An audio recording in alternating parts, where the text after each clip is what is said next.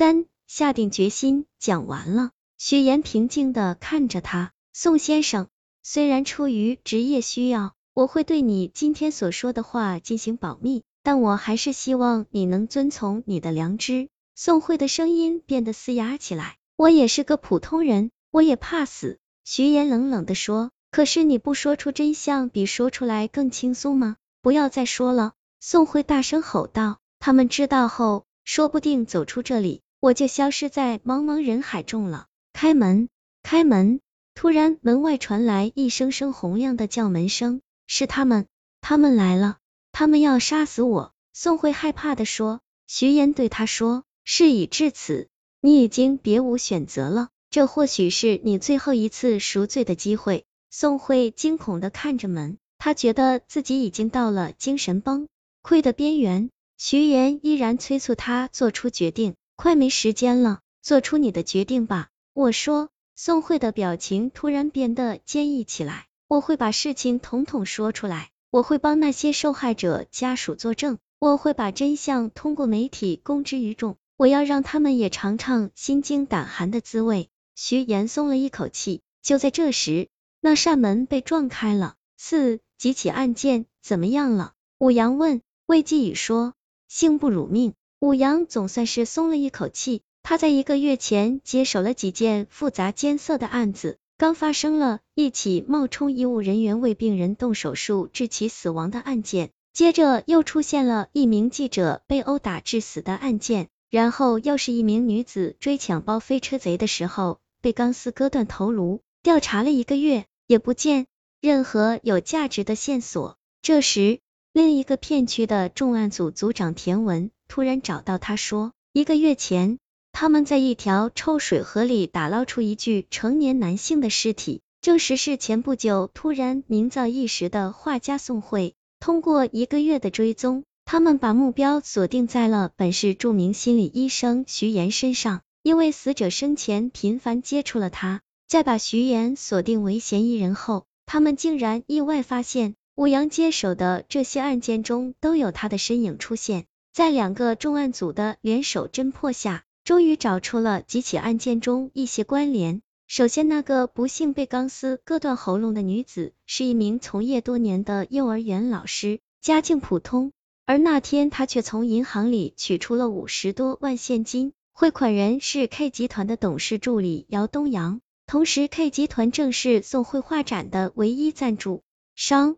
而那位死于手术台上的病人，则是 K 集团董事长的私人医生。当诸多疑点指向这家公司时，真相似乎即将浮出水面。果然，经过调查，这家披着慈善外衣，实则干着非法买卖器官勾当的公司被连根挖出。就在武阳和田文怀疑徐岩与这家公司狼狈为奸的时候，却发现一份未成年人器官档案中有一个四岁的女孩，竟是徐岩的女儿。通过这个线索。就容易理清这几起案件的人物与公司的关系了。那个命丧手术台的中名表面是梁长生的私人医生，实际是取人器官的主刀医生。幼儿园老师则是帮助这家公司诱拐小孩的，而徐岩的女儿正是他诱拐的孩子之一。五真相大白，说来也怪，在警察的跟踪时间里，发现徐岩竟然不逃也不躲。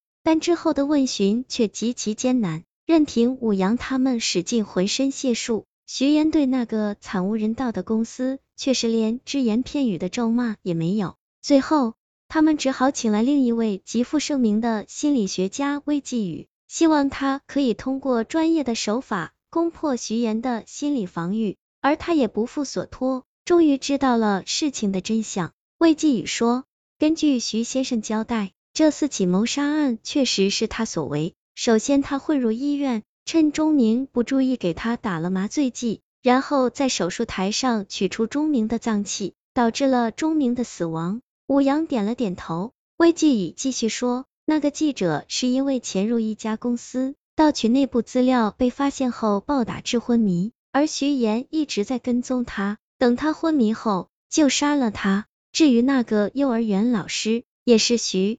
严安排好杀死的，武阳神色凝重的说：“这个报复也太过残忍，对于这样的杀人狂，我有责任立即对他实施拘押。不过，我判断他患有精神分裂症，在法律上将不用承担刑事责任。魏继宇语气中带有一丝沉重。武阳沉默了片刻，说：“徐岩作为一个心理医生，我想他应该懂得许多精神病的表现吧。”魏继宇听出了武阳的言下之意。如果您对我的诊断结果有所怀疑，可以请其他专家前来诊断。武阳自然清楚魏继宇的权威性。他的脸色变得有些难看。魏继宇解释道：“徐岩女儿的离世对他造成了极大的心理创伤。之后，那个记者找到了他，自称手里有他女儿死亡的真相，要他出高价购买。他毫不犹豫的答应了。只不过，当他打通那个记者的电话时，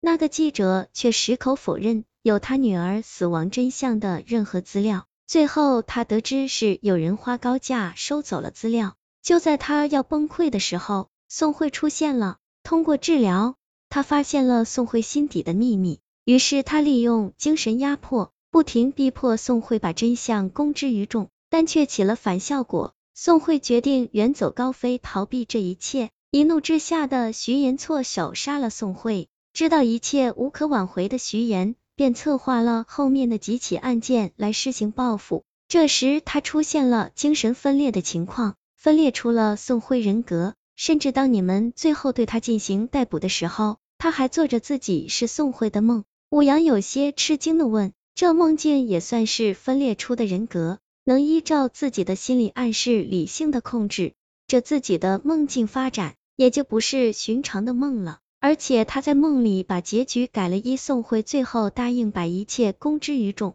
魏继宇道：“六命运注定。”魏继宇边记录边说。徐先生，你的精神状况比上周好了一些，下周我会再来。门被拉上，病房里恢复了寂静。又过了很久，徐岩木然的脸上终于闪过一丝苦涩的神情。从入院以来，他没有一刻能平静下来，因为每当他闭上眼，他就成了宋慧，那个因为怯懦而害死他女儿的凶手。徐岩清楚自己的能力不足以挖出那家保险公司违法的证据。他只有靠这些罪有应得的人的死亡引起警方注意，并通过这些人为他们串起一条条线索。不过没料到的是，他会以精神病人的身份来收场。直到与魏继宇进行了淡化，他才意识到上天在不知不觉中给了他一个最令他难以接受的惩罚，变成自己最痛恨的人。也是在这一刻，他终于觉察到自己同宋慧、记者、幼儿园老师。医生以及 K 集团一样，无论是他们自以为是的无畏，亦或是逃避、狡诈、贪婪，都会在冥冥之中殊途同归。